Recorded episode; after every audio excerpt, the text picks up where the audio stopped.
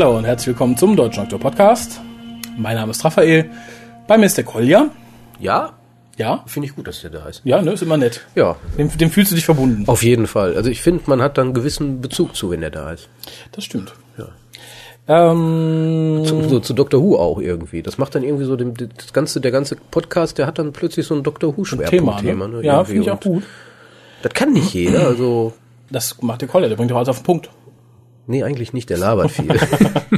So muss es sein. Ähm, das Übliche, bevor wir zum eigentlichen Thema oh, kommen. oh, oh, warte, lass mich ran. Sag mir eine Telefonnummer. Okay, das ist die 0211 58 008 5951. Sag mir eine Internetseite. www.drwho.de-forum. Was kann man da tun? Schreiben. Über Dr. Who. und den WhoCast. So, ich dachte Wurstbrote. Nein, was möchtest du jetzt? Ähm, mach mir was mit Vögeln. Mit ja, Bewerbungen an info.hucast.de ähm, nee, www.twitter.com-hucast, da lest ihr unsere Tweets.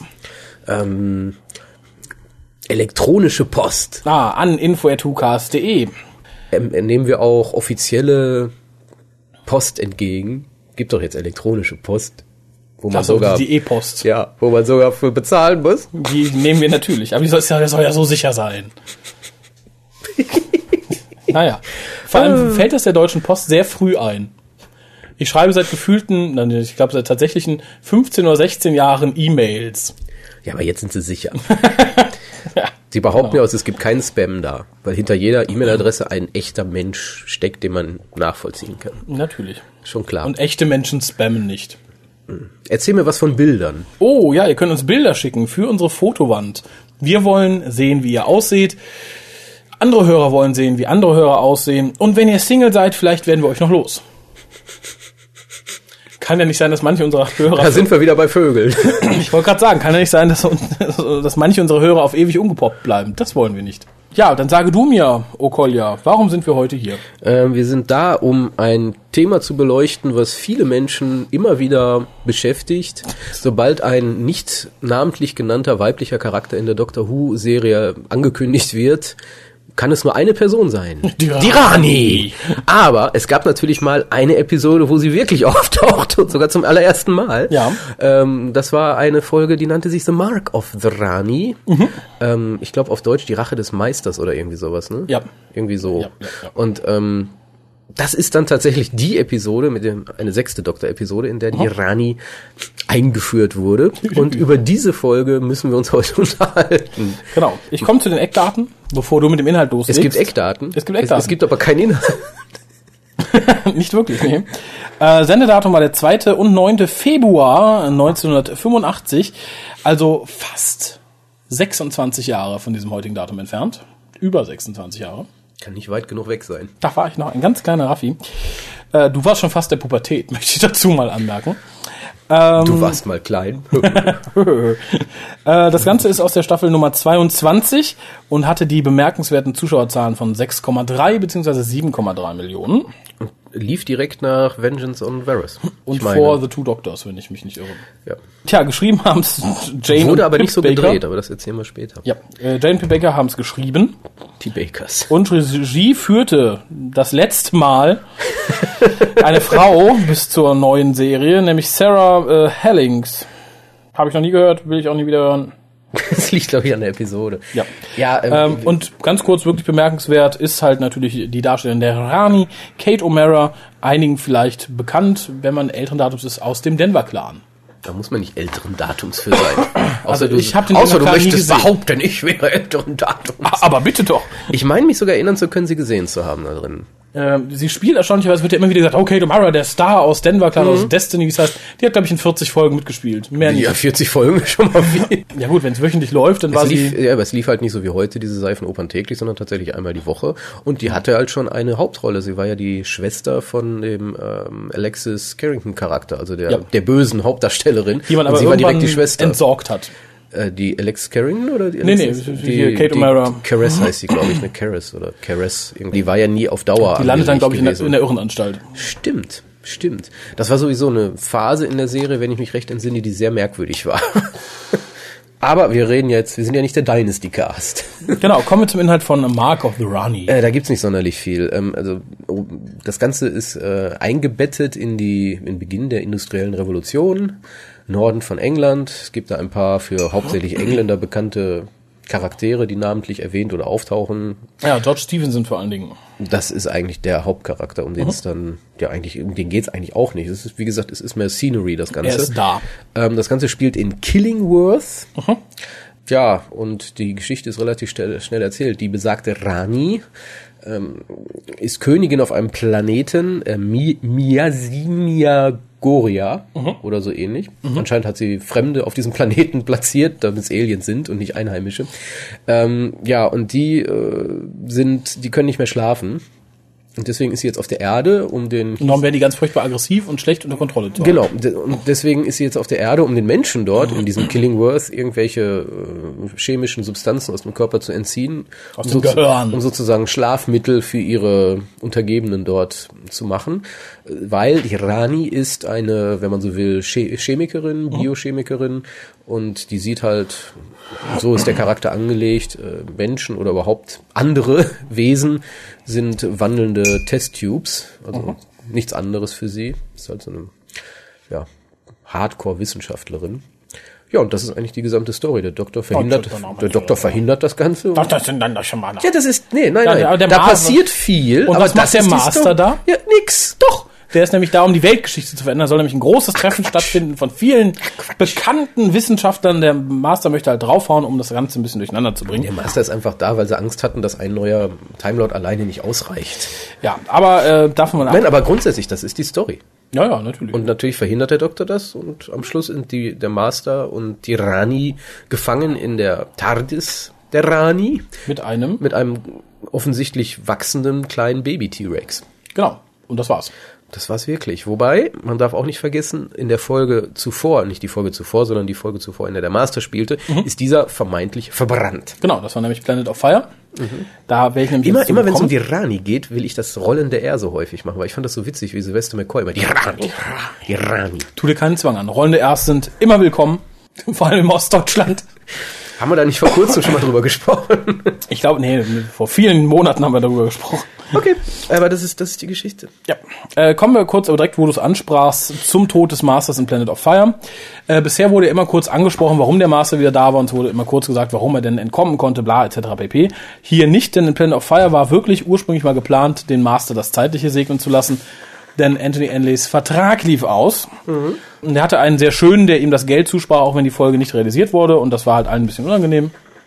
Jetzt sagte aber John Nathan Turner, ich möchte den Master wiederhaben, hat Andy einen neuen Vertrag angeboten, äh, der hat es angenommen und es wurde halt hier nicht erklärt, warum der Master trotz seiner Verbrennung wieder da ist. Es wird wohl in der Novelization erklärt, dass äh, er tatsächlich verbrannt ist, aber durch die regenerativen Gase auf dem Planet of Fire wieder zu seiner Form zurückgefunden hat. Ja, wobei, ähm, das war jetzt nicht nur in der Novelization, das gab es wohl auch schon im Drehbuch, nur Eric Seward hat diese Szene rausgeworfen. Ah. Also es, es, es war wohl äh, aufgrund, die Bakers hatten wohl geplant, da eine Erklärung zu liefern. Jane und Pip. Yes. Das Gruselpärchen. Naja.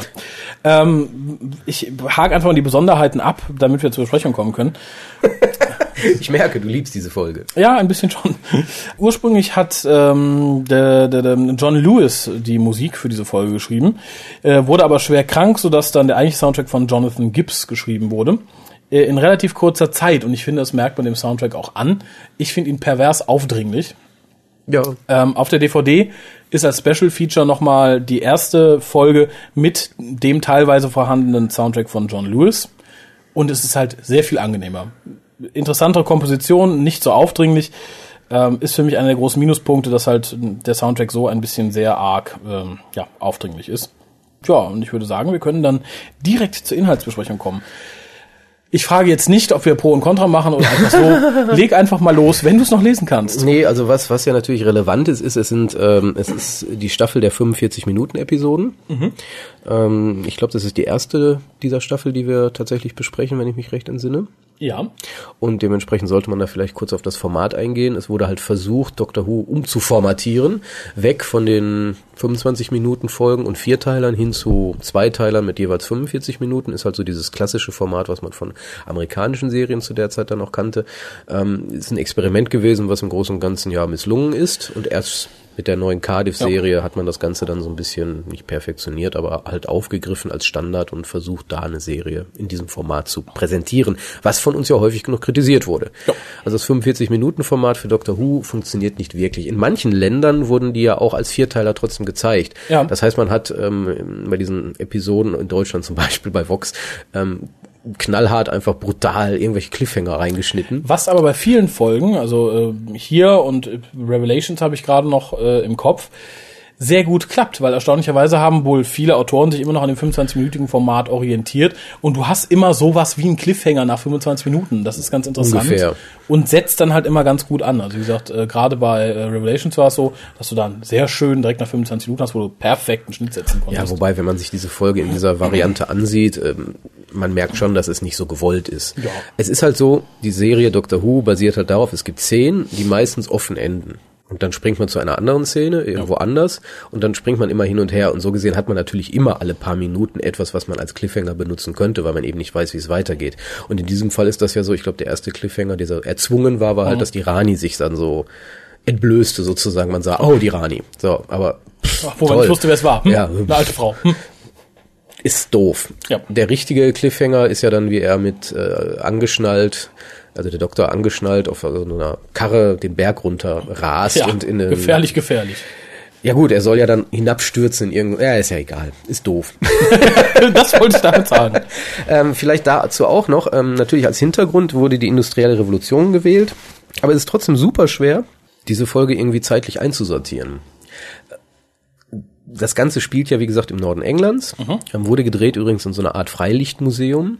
Ja. Dazu gleich später vielleicht noch mehr. Das Iron Bridge. Und ähm, es, es, es ist, es gibt so ein paar widersprüchliche Szenen. Man weiß nie genau, spielt das Ganze jetzt vor Napoleon, nach Napoleon, ist es da, ist es da? Also es ist so ein bisschen, ähm, es ist sehr schwer zu lokalisieren, wo, wann diese Folge eigentlich spielen soll. Insbesondere auch deswegen, weil man halt gewisse ähm, Freiheiten in der tatsächlichen Historie, in der tatsächlichen Geschichte gewählt hat. Also Stevenson baute da an einer Maschine, die er gar nicht gebaut hat, sondern sein Sohn. Ja, und es wird Edison äh, erwähnt, der zur Zeit eigentlich noch gar nicht leben konnte. Ja, ja, also und, es ist, es, es ist, ist etwas schwierig. Es ist halt schlechtes Schreiben und ähm, das ist halt das, was also Pip und Jane Baker sind tatsächlich Autoren, die sind schnell, effizient, schreiben aber Quatsch.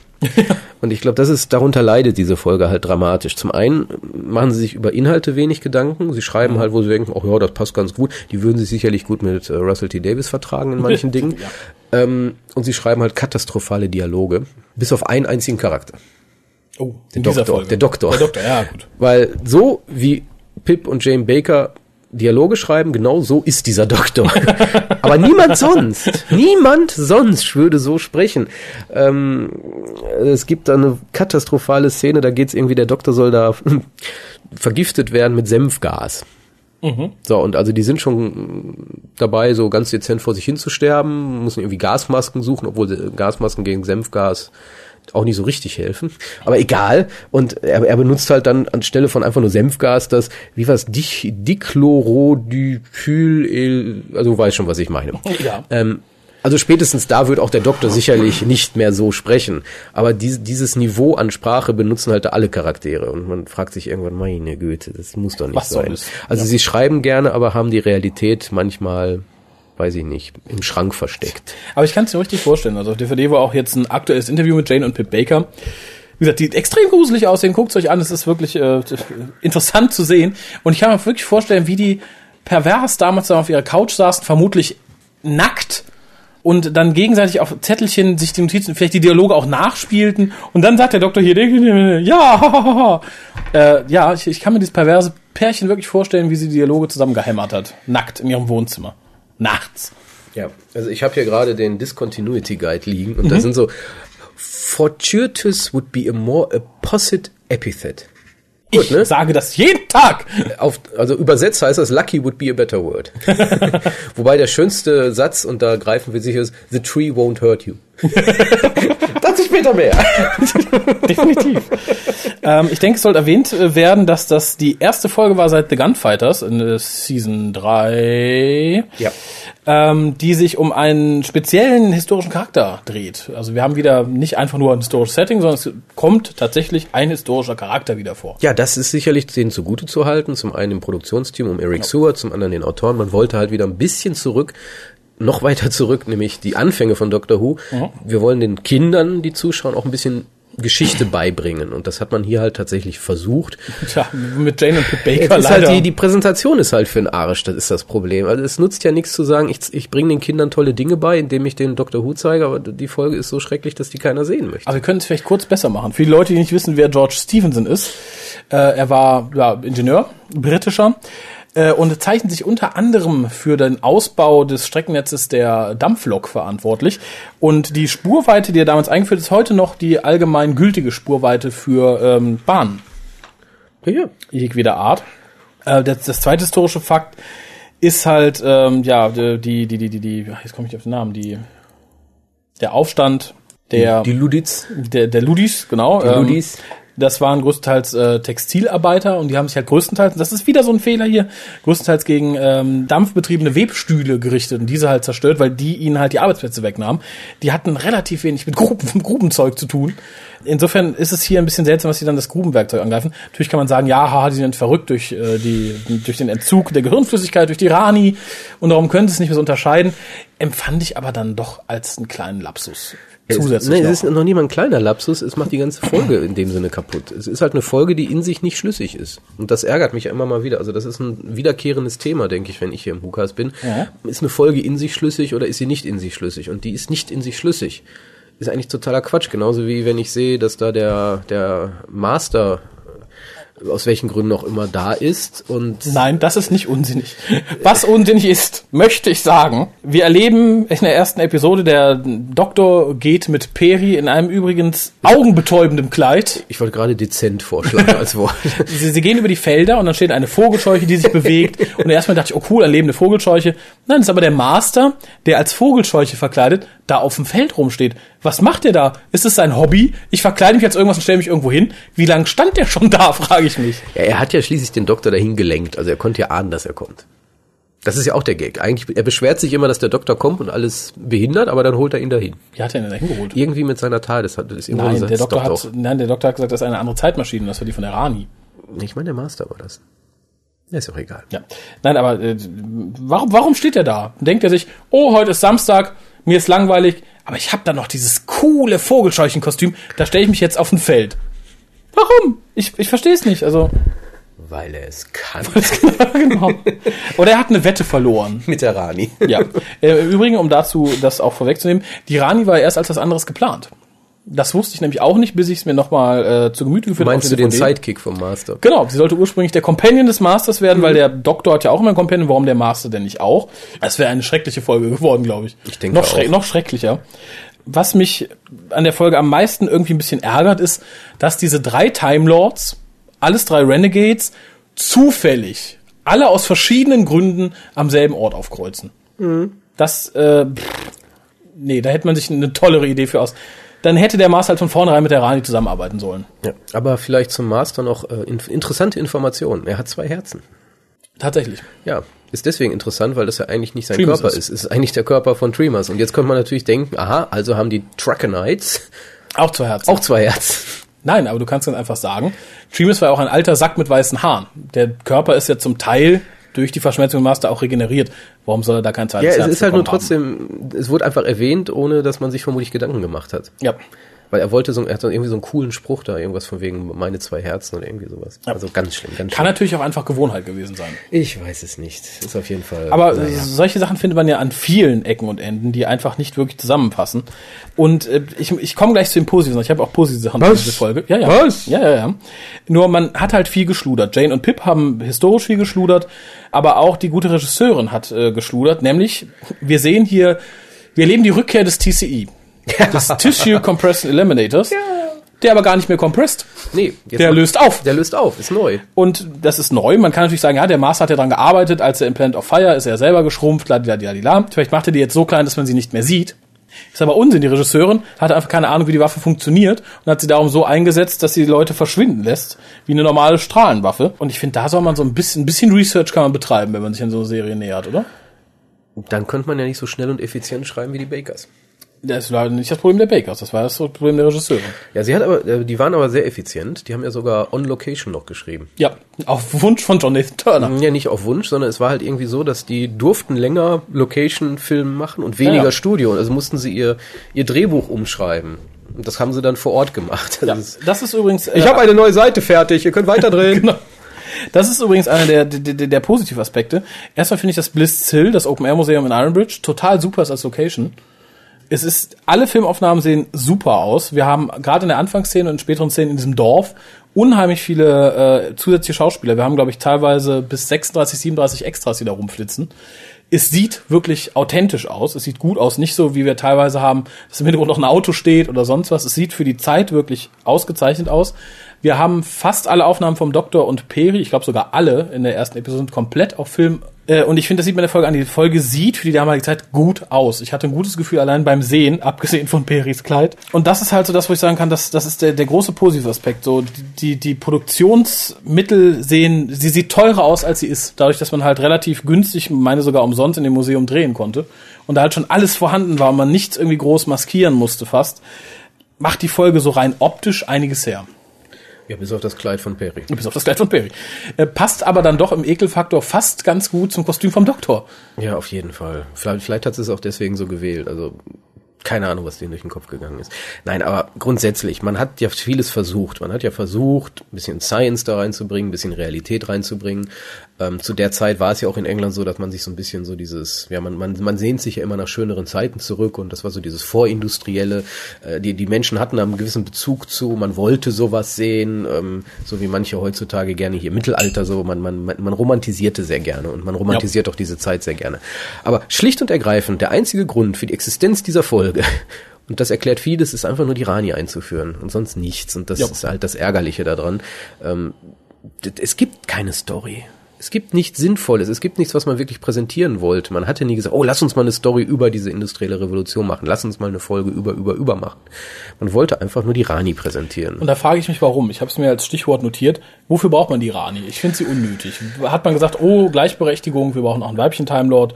Äh, es ist natürlich mal nett zu sehen, wir haben einen Renegade Time Lord, der Böses tut, aus einem anderen Beweggrund als der Master. Die ist ja jetzt nicht so machtgeil, die hat ja ihren Planeten, hat ihre Ruhe. Ist ja gar nicht machtgeil, die herrscht als Königin über einen Planeten. Ja, aber ihr Beweggrund Heißt auch noch Rani. Ja, die hat ja ihren Planeten, das ist gut. Die will ja nicht mehr. Die kommt ja nicht zur Erde, um da jetzt was durcheinander zu bringen und die Erde zu beherrschen. Das ist einfach so, und ich will meinen Planeten, da will ich meine Ruhe. Und darum ist jetzt eine Notwendigkeit. Ich bin Wissenschaftlerin und darum mache ich das. Ansonsten, für mich als Zuschauer hat sie relativ wenig Nährwert. Wie sie mit dem Master agiert und über den Doktor redet, finde ich teilweise nett, teilweise lustig. Da endet es auch schon. Und sie sieht nicht mal gut aus. Ich finde Kate O'Mara ausgesprochen hässlich. Es gab anscheinend genug Leute, die sie attraktiv fanden. Ich kann's, John ich kann's, Turner. Ja, zählt ja nicht. äh, ja, ich kann es auch nicht verstehen. Also ich sicherlich, man wollte mal was anderes machen, einen anderen Gegner, denke ich. Ähm, und sie ist ja auch was Neues. Also sowas wie Biochemikerin hatten wir bis dato nicht. Genau, gehen wir mal alle Berufsgruppen durch. Nee, es, es, es, es gibt so einen Feind nicht. Wir hatten den, den zum Beispiel hier den, den, den, den Meddling Monk, der einfach nur durch die Zeit reist, um Unsinn zu treiben. Wir haben den Master, der im Endeffekt genau wie der Doktor ein Wissenschaftler ist, ein, ein Bastler, Tüftler. Dann, ähm, was haben wir noch gehabt? Äh, Verschiedenes, aber so etwas in diese Richtung gehend, die auf was Modernes, auf Chemie, auf Biologie geht, hatten wir in der Form noch nicht. Ja, aber du kannst ja nicht alle Berufsgruppen durchgehen. Was haben wir denn Es dann? ist ja, hat ja nichts mit Berufsgruppe zu tun, aber wir hatten noch keinen Gegner, der sich in einem bestimmten Bereich bedient hat. Ja, wir hatten auch noch keinen Gegner, der auf Gallifrey Putzfrau war und sagt, ich will das Universum säubern. Wird Zeit. ja doch, im Endeffekt hatten wir den Caretaker, den Hit- Hitler im Keller. Ja, gut. Äh, nee, hatte sicherlich, ich, ich weiß, wo du Ja. hin willst damit, aber es ist tatsächlich so, dass man sagen kann, okay, wir, wir haben ein neues Thema, es ist modern, es ist frisch, Chemie, Körper, Drogen, wir haben ja hier äh, in den 60ern, 70ern hatten wir auch sehr viel Drogenthema hier gehabt, gerade aus Amerika kommt, ich erinnere nur an die Illuminatus-Trilogie, also das sind Themen, die man halt noch nicht aufgegriffen hat in dieser Form. Jetzt hätte man natürlich sagen können, okay, das Thema finde ich spannend, das schieben wir jetzt dem Master unter, das schieben wir dem oder dem oder dem unter. Man hat sich halt für einen neuen Charakter entschieden. Warum nicht? Sie ist halt auch auf der Universität gewesen, Time Lord University, sie hat halt dieses, diesen Bereich dort studiert. Das sehe ich jetzt nicht als so schlimm an. Nö. Nee, ich, ich finde auch die Man braucht es nicht, aber Ich finde ihre Motive interessant, alles gut und schön. Nur wenn man so einen Charakter nimmt, dann macht man bitte was damit und stellt nicht dahin, sagt, das sind meine Motive, das ist neu und hip und der Rest ist Business as usual. Äh, da habe ich mich dann ein bisschen gelangweilt. Ich, ich fand ganz nett, dass sie halt andere Sachen an der Master hypnotisiert Leute, sie füttert komische Maden, die sie genetisch verändert hat und so. Fand ich nett. Ich fand auch die Szene ganz süß, wo sie dann dem Master sagt, ja, hier, probier doch eine, dann weißt du, wie sie funktioniert. Und er nimmt ihr halt die ganze Dose und sagt, Dankeschön, die kann ich bestimmt auch gut brauchen aber die, ich finde, die, die Rani ist zwar nett, aber sie bleibt total eindimensional. Es Ja, so- natürlich und ist sie das finde ich eindimensional. total schade. Ich denke, wenn man so einen Charakter heute einführen würde, jetzt nicht als Remake dieser Rani, dann würde man dem direkt Tiefe verleihen. So ist es einfach so, ich bin der Master mit Titten und anderen Motiven, damit ich mich noch zusätzlich ein bisschen unterscheide. Ja, Und sie, sie, sie ist eben nicht der Master mit Titten, sondern sie, sie, sie will, wie du selber sagst, eben nicht das Universum Ja, aber ich beherrschen, sag ja, nur die anderen Motive, dass ich mich noch ein bisschen mehr von ihm unterscheide. Aber Streich das- ihre das Motive, ja. Ja. zeig nur ihre Handlungen, dann ist es der Master mit Brüsten. Ja, aber genau das ist es nämlich. Man hat als Ansatzpunkt für den Charakter nämlich wirklich nur diesen einen Satz gehabt. Pe People are walking test tubes und daraus dann einen Charakter gebaut. Dass da nicht viel Tiefe bei rumkommt, ist klar. Vor allem nicht bei Jane und Pip Baker. Genau das ist das Problem. Und auch in den späteren Folgen, wo sie dann auftaucht, hat man da leider dann auch nicht mehr es geschafft, diesem Charakter neue Facetten zu verleihen. Also es ist tatsächlich der, eine Fehlentwicklung. Es ist, ein, ist eine Kopfgeburt einfach, der Charakter. Man hat gesagt, ich habe eine geile Idee, Also ein Kopfkuss ist eine Arschgeburt. setz, setz, setz es um, aber ich mach nichts Ja. draus. Und das ist, da bin ich dann ganz bei dir. Also ich finde es schon schön, immer mal was Neues, einen neuen. Charakter, kann auch mal gerne eine Frau sein als großer Gegner. Wir hatten ja bisher nur als weiblichen Time Lord die Guten gehabt, Ja. Romana, eins und zwei. Ja. Jetzt haben wir einen Bösen. Ist Ja, okay. Dann aber bitte Aber- vernünftig umgesetzt. Ja, richtig. Aber vielleicht Das haben wir die es Chance ja noch in der neuen Serie irgendwann, wenn die Time Lords wieder da sind. nicht. Ja. Ich, jetzt habe ich nicht mehr so, ich habe mir noch so Kleinigkeiten aufgeschrieben, die mich halt dann irgendwie entweder total ausgenockt haben. Also bei einem bin ich fast, fast umgefallen, erstickt. Ich hatte es nicht mehr in Erinnerung. Und zwar gibt's eine schöne Szene, da wird der Doktor praktisch genötigt, dass er in den Schacht fällt. Ein paar Bauarbeiter verdreschen ihn mit einer Schaufel. ja, richtig. Ähm, dazu muss gesagt werden, es wird in Extras auf der DVD auch erwähnt. Colin Baker erzählt ganz stolz, ja, er hat die alle Stunts ja selber gemacht, er wäre der einzige Doktor, soweit er sich erinnern kann, der alle Stunts selber gemacht hat, weil er es doof findet, wenn man so Stunt-Tools benutzt. Und er hätte sich dabei ja einen Finger verrenkt bei dieser Szene und so. Äh, Schnitt, Nicola Bryant. Ja, ja, Colin ist sehr stolz darauf, dass er alles dann selbst, wahrscheinlich wird er es noch zehnmal sagen, irgendwann, wenn sie interviewen und so. Schnitt. Aber ähm, worauf ich hinaus wollte, ist halt, in dieser Szene, der Doktor hängt da, wird mit Sch- Schaufeln verprügelt. Peri steht anderthalb Meter dahinter und bewirft die Arbeiter mit kleinen Stückchen Kohle. Was zur Hölle? Was? Das, das muss doch jemandem vor Ort auffallen. Nimm Ast, nimm Stein, nimm eine Schaufel, schrei, lauf, aber nicht steh anderthalb Meter dahinter und bewerf die mit Stückchen Kohle. Wenn sie sie hätte anzünden wollen, bitte. Die Folge ist schlecht, wissen wir. Ja, finde ich. Äh, und der Schacht hat direkt noch eine zweite Szene, die mich total aufgeregt hat. Der Master sagt, so, wir klauen jetzt des Doktors TARDIS und werfen sie in den Schacht.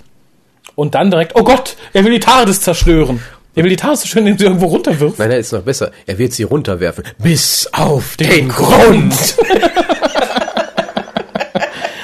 Ja, gut, dann kommt der Doktor vielleicht nicht mehr- wie süß, Picture. Everything. I tell you everything.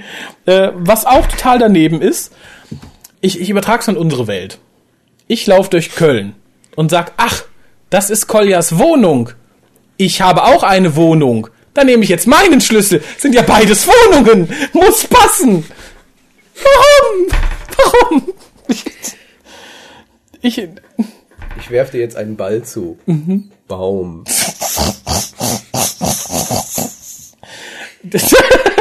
Also die Leute, die die Folge gesehen haben, die wissen, warum ich jetzt lache.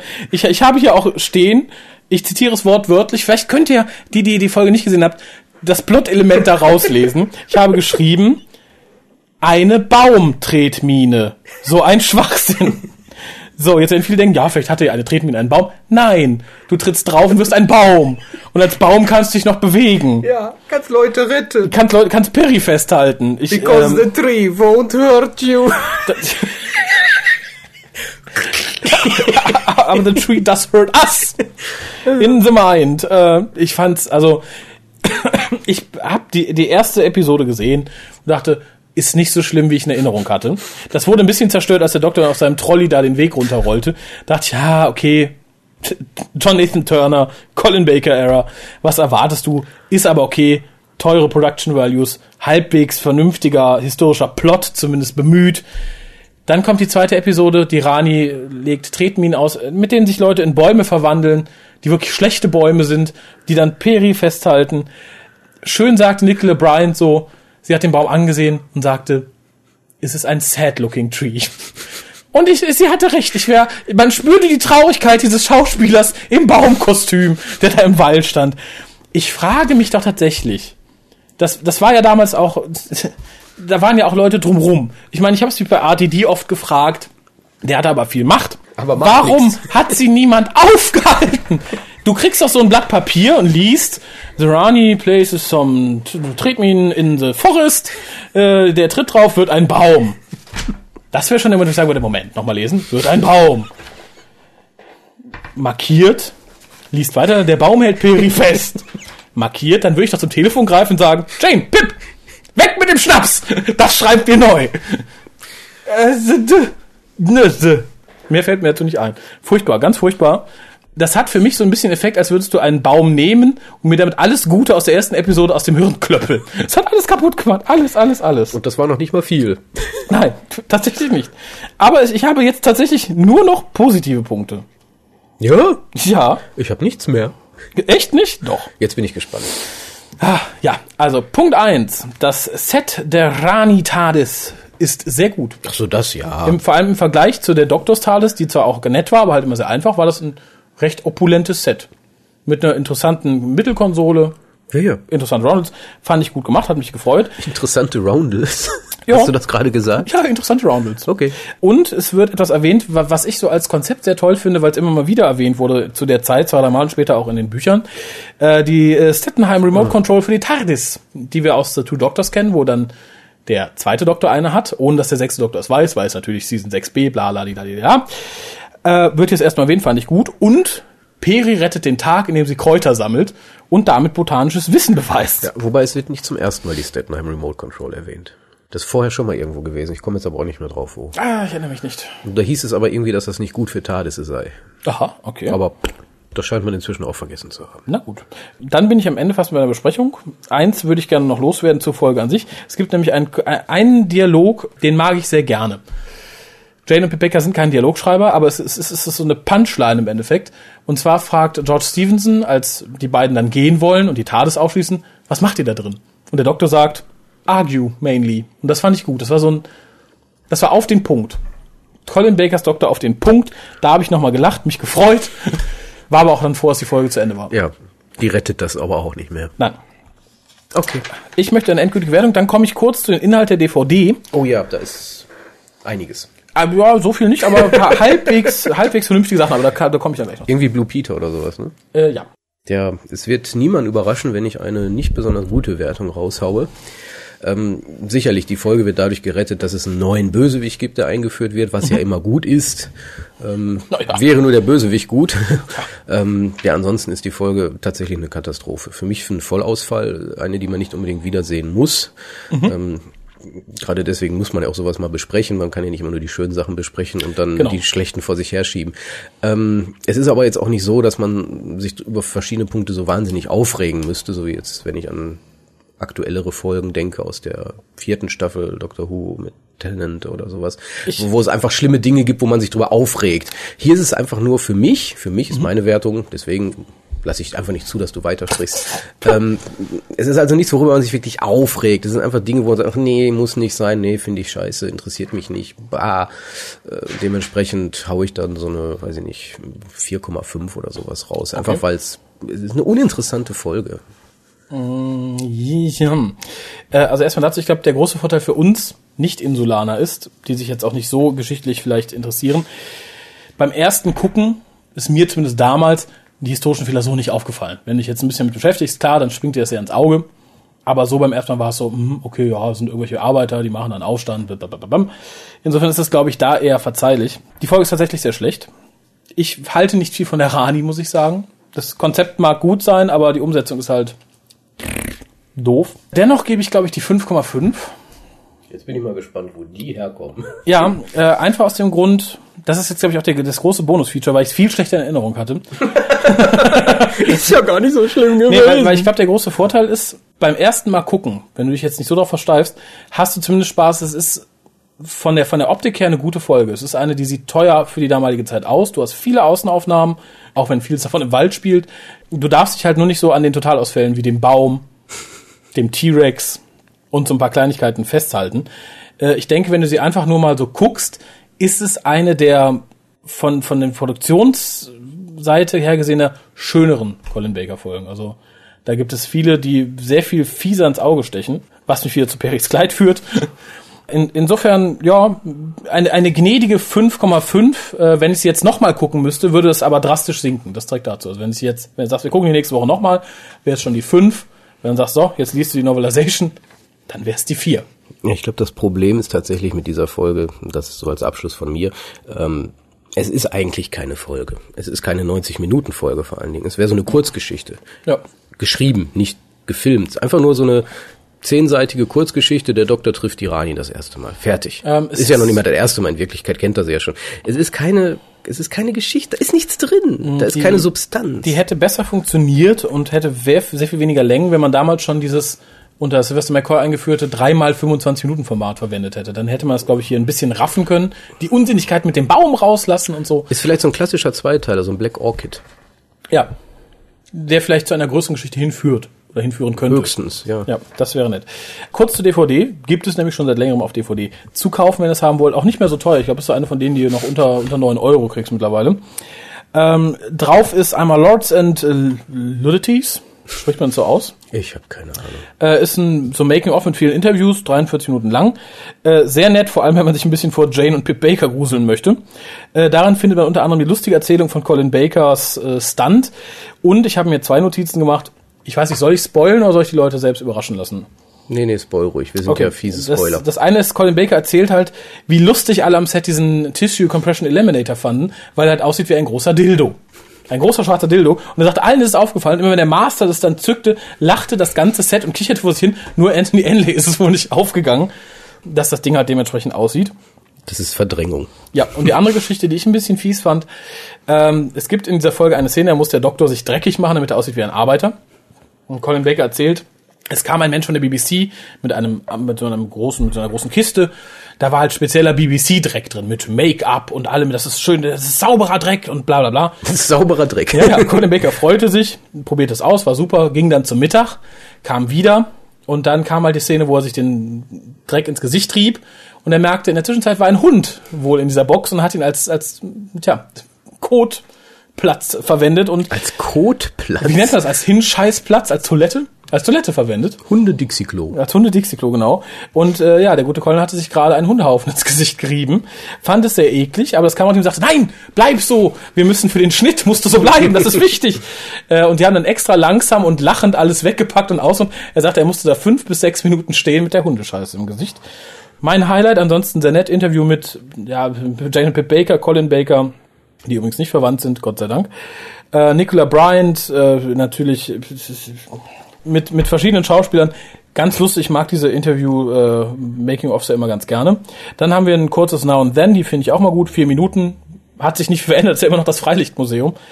Geschnittene Szenen von acht Minuten waren jetzt nicht so erhellend, macht die Folge nicht besser, nur länger im Zweifelsfall. Und dann haben wir ähm, extra Features nennt sich Playing with Time. Das ist ein Interview mit dem ähm, Menschen, der die Musik gemacht hat, mit Jonathan Gibbs, der hat nochmal erzählt, dass der andere krank geworden ist, bla bla bla bla bla.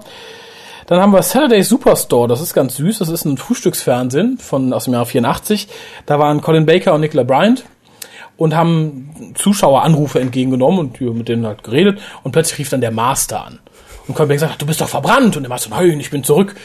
War ganz nett. Das ist, glaube ich, auch so eine John Nathan Turner Idee, um das Ganze ein bisschen zu promoten. Publicity-Stunts sind immer gern gesehen. Genau. Dann haben wir eine Blue Peter Folge mit Peter Purvis, der durch die Sendung führt, aus dem Jahre 78, äh, die so ein bisschen die Geschichte dieses, dieses Freilichtsmuseums und Iron Bridge und Blisszill, wo das Ganze gedreht worden ist, näher zeigt. Ich habe es mir nicht ganz angeguckt. So interessiert bin ich dann äh, nicht, weder an dieser Zeitepisode noch irgendwie an, an, an englischer Geschichte. Ja, generell. gut, aber die haben halt tatsächlich alles da reingepackt, was man zu dieser Natürlich. Folge reinpacken kann. Also wenn, wenn man es komplett sehen möchte, ist es eine gute Sache. Was mich dann auch äh, am meisten freute, war äh, die Episode 1 mit dem Original-Soundtrack von John Lewis, den ich, wie gesagt, sehr viel angenehmer und ruhiger finde, obwohl er noch nicht ganz fertig war. Und für die Leute, die dann die Musik, die tatsächlich die Folge dann berauscht, ganz toll finden, gibt's noch eine Isolated Music Score. Für mich unnötig. Ja. Ähm, ich habe mir gerade die DVD nochmal angesehen. Also wenn man sich das Cover ansieht, das ist natürlich ein Hammercover. Man denkt, da kommt eine super Folge auf einen zu. Ja.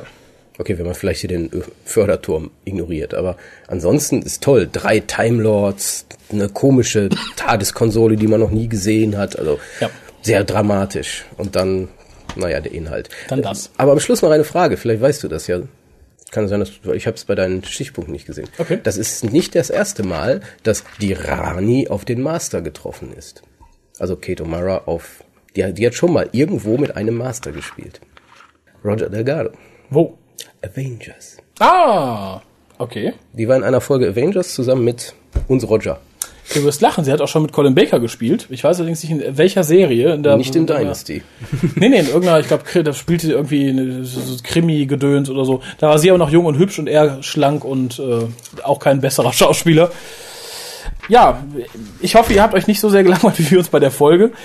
Für Es tut uns leid, aber besser ist es nicht. Für Komplettisten ist sie nett und ich denke einfach nur mal so, um runterzugucken, die erste Episode ist optisch beeindruckend, äh, wird durch die zweite komplett fertig gemacht. Leider ja. Aber für alle, die immer schreien, "Nee, es muss die Rani sein, es muss die Rani sein, guckt es euch an und sagt mir, wollte sie wieder haben. Ich nicht. Ich komme ohne die Rani klar. Ja, auf jeden Fall. Dann lieber irgendein neuer böser Time Lord. Man bedenke, Mark of the Rani, Time and the Rani und dieses bekloppte Children in Need Special. Dimensions in Dimensions Time. in Time. Es gibt keinen Grund, diesen Charakter jemals wieder zu holen. Nein. Es Das- gibt nichts, an das man sich erinnert, was gut war. Nichts. Ich wollte gerade sagen. Ja, doch. Ihre TARDIS. Die aber auch nur da zu sehen war. Ja. Egal. Genau. In, diesem, Sinne, bis denn. tschö.